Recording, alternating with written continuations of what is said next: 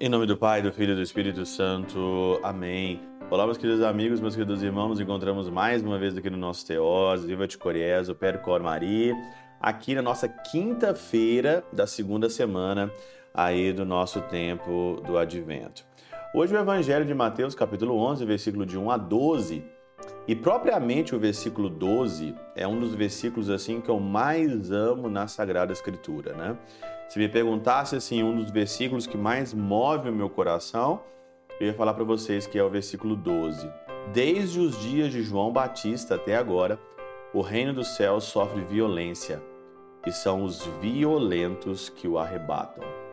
São os violentos que, a, que o conquistam. Aqui é que o conquistam. Aqui na Catena Áurea é, são os violentos que o arrebatam desde o tempo de João.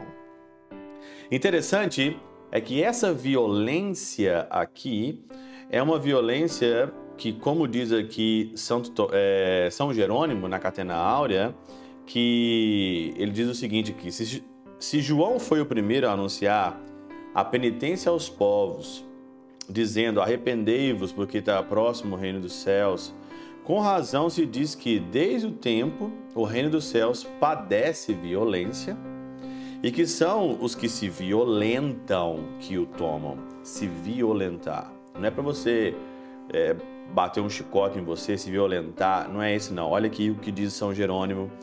Devemos fazer grande violência a nós mesmos. Nós que fomos engendrados, engendrados na terra para alcançar o trono dos céus, possuí-lo por uma virtude que não temos por natureza nós não temos como possuir o céu por uma virtude, por virtudes. Nós não temos por natureza essa virtude.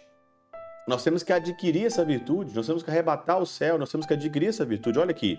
E possuí-lo por uma virtude que, que não temos por natureza, dizia São Jerônimo. Então, por isso nós temos que, primeiramente, nos violentarmos, nos arrependermos, converter o nosso coração e aí então ganhar a virtude de entrar no reino dos céus.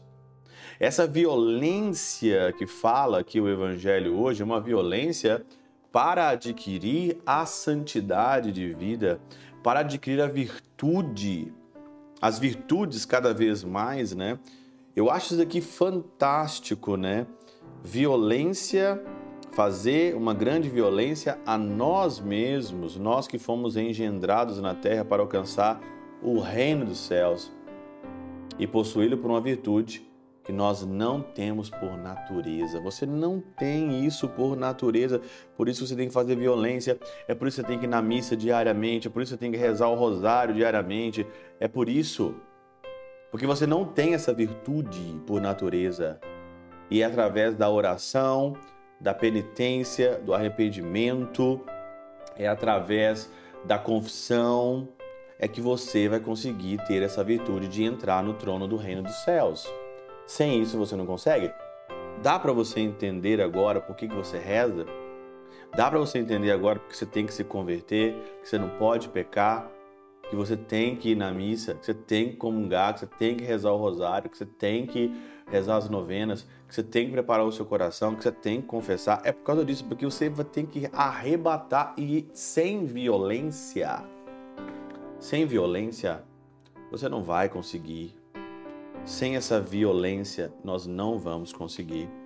Santo Hilário de Pontier, no seu comentário de Mateus, ele diz o seguinte aqui: Ou de outro modo, o Senhor mandou que seus apóstolos fossem buscar as ovelhas perdidas da casa de Israel. Mateus capítulo 10. Mas toda a sua pregação beneficiou os publicanos e os pecadores. É dessa maneira que o reino do céu sofre violência, é que os violentos o arrebatam. A glória de Israel, prometida aos patriarcas, anunciada pelos profetas, é oferecida por Cristo. Os gentios a ocupam e a conquistam pela fé.